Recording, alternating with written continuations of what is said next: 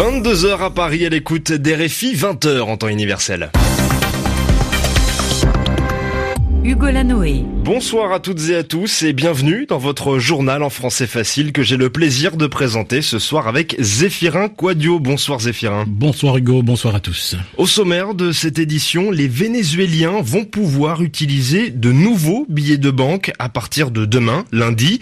Le bolivar souverain est une nouvelle monnaie qui a pour but de lutter contre la sévère inflation qui touche le pays depuis plusieurs mois. Et puis nous irons ensuite au Proche-Orient où Israël a décidé de renforcer l'isolement de la bande de Gaza en fermant le point de passage d'Edez. Et puis, à la fin de ce journal, nous vous parlerons du ptérosaure. Des scientifiques américains ont découvert un fossile de ce vertébré volant cousin du dinosaure.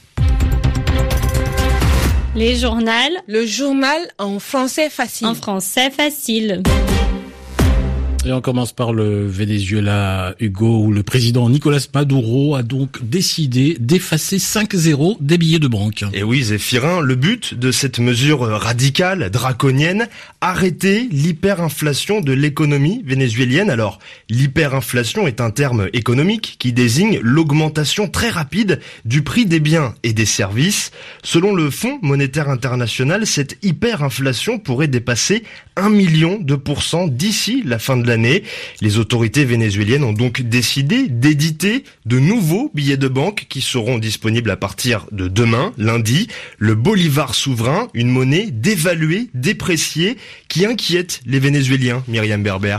Longue file d'attente dans les commerces et aux stations d'essence. La population se prépare à l'arrivée de nouveaux billets qui compteront 5 zéros de moins que les actuels. Les Vénézuéliens redoutent surtout une nouvelle hausse des prix. Le pays fait face déjà à une inflation galopante qui pourrait atteindre 1 million de pourcents cette année selon les dernières prévisions du Fonds monétaire international. Pour faire ses courses, la population compte en millions. Le prix du kilo de viande vaut près de 6 millions de bolivars, soit près d'un dollar américain. Certains commerçants arrêtent même de compter les billets et les pèsent à la place. Dans la rue, l'heure est au découragement car ce plan de reconversion monétaire prévoit également un nouveau système pour le prix de l'essence qui mettra un terme à l'essence quasi gratuite. Les pénuries alimentaires s'enchaînent et les produits de base sont épuisés, sans compter le manque de médicaments dans les hôpitaux et d'électricité pour la consommation. Trois des principaux partis d'opposition annoncent d'ores et déjà des grèves à partir de la semaine prochaine. Explication signée Myriam Berber. À la une également de l'actualité, l'Indonésie où la terre a une nouvelle fois tremblé aujourd'hui. Deux semaines après le séisme qui a tué plus de 460 personnes, de nouvelles nouvelles secousses ont été ressenties aujourd'hui sur l'île de Lombok,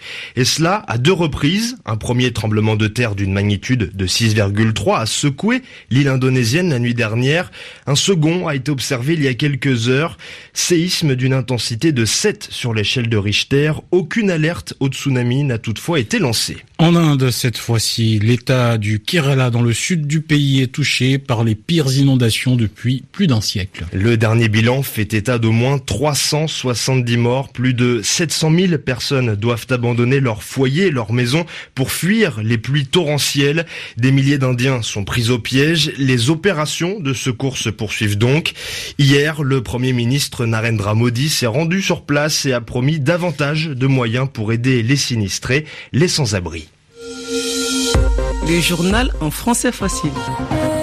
Vous écoutez Radio France Internationale, il est 23h04 minutes à Jérusalem. Israël a décidé aujourd'hui de renforcer son blocus contre la bande de Gaza. Et oui, Zéphirin, et je rappelle qu'un blocus est un embargo, une politique qui consiste à isoler une ville, un pays, une région pour lui couper toute communication avec l'extérieur.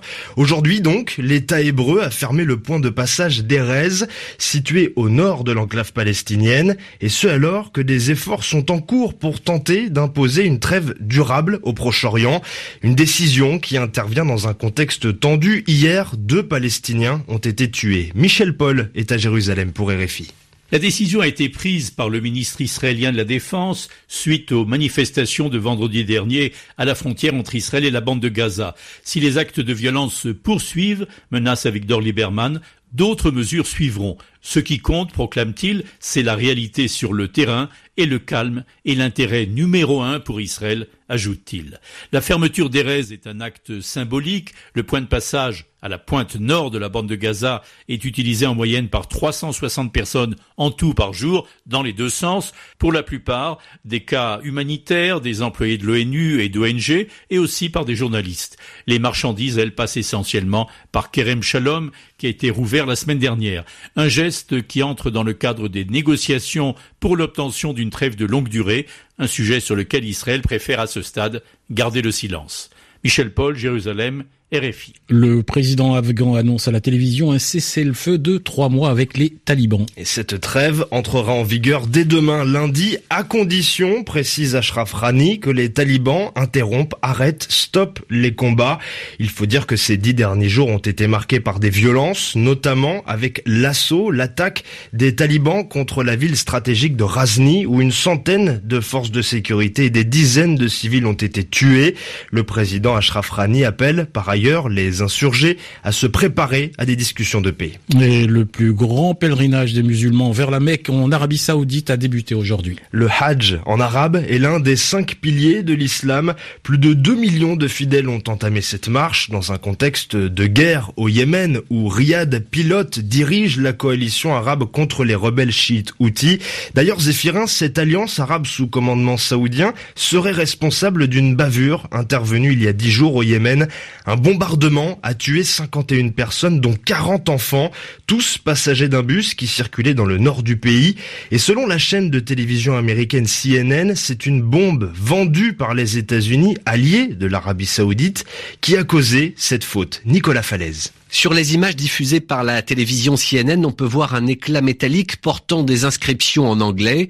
Selon la chaîne qui cite des experts en armement, il s'agit d'un fragment d'une bombe à guider laser produite par la firme américaine Lockheed Martin. Les États-Unis et d'autres pays, dont la France, fournissent des armes à l'Arabie saoudite et aux Émirats arabes unis, les deux principaux belligérants au sein de la coalition qui combat depuis 2015 la rébellion Houthi du Yémen. Les frappes de cette coalition arabe ont causé la mort de très nombreux civils. Après un bombardement particulièrement meurtrier en 2016, l'ancien président américain Barack Obama avait bloqué la vente de bombes guidées à l'Arabie saoudite, une restriction rapidement levée par son successeur à la Maison Blanche, Donald Trump. Après le bombardement du 9 août dernier et ses dizaines de victimes, en majorité des enfants, l'ONU a demandé une enquête crédible. La coalition sous commandement saoudien s'est engagée à mener des investigations. Nicolas Falaise. Il est 22h08 minutes euh, à Paris, à l'écoute de Radio France Internationale, l'actualité en France, avec cet incendie ce soir à Aubervilliers, en région parisienne. Sept personnes sont gravement blessées, dont cinq enfants qui se trouvent dans un état d'urgence absolue. Cela signifie que leur pronostic vital est engagé. Le feu s'est déclaré ce dimanche en fin d'après-midi dans un immeuble d'habitation. Une centaine de pompiers ont été immobilisés pour éteindre les flammes. Il s'agit du deuxième incendie meurtrier à Aubervilliers en moins d'un mois. On parle de l'actualité scientifique avant de se quitter, Hugo, avec une découverte de plusieurs chercheurs américains. Et ces derniers ont dévoilé une nouvelle espèce de ptérosaure, cousin du dinosaure et premier animal à avoir quitté le sol pour voler bien avant les oiseaux. Anna Piekarek nous en dit plus. Des fossiles de ce ptérosaure ont été trouvés dans un état exceptionnel de conservation dans une roche vieille de 200 millions d'années. L'animal, bien qu'assez jeune, était déjà très imposant avec des ailes d'une envergure d'un mètre et demi, un long crâne étroit doté d'une mâchoire aux 112 dents. À l'époque du Trias, la région où il vivait ressemblait à un désert de plus de 2 millions de kilomètres carrés. Les scientifiques pensent qu'au milieu de ces dunes se trouvait une oasis qui, pendant la sécheresse, attirait des animaux de toutes parts. Mais ils ne s'attendaient quand même pas à découvrir un ptérosaure à un stade aussi primitif dans un environnement aussi extrême.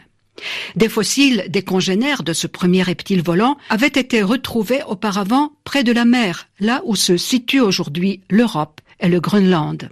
Les ptérosaures, habituellement appelés ptérodactyles, ont dominé le ciel pendant plus de 160 millions d'années. Comme leurs cousins les dinosaures, ils ont disparu à la fin du Crétacé, il y a 65 millions d'années. Anna Piekarek, c'est la fin de votre journal en français facile, présenté aux côtés de Zéphirin Quadio, mise au nom de Mathieu Leroy. Merci à vous deux. Je vous rappelle que vous pouvez lire et réécouter cette édition sur notre site savoir au pluriel.rfi.fr.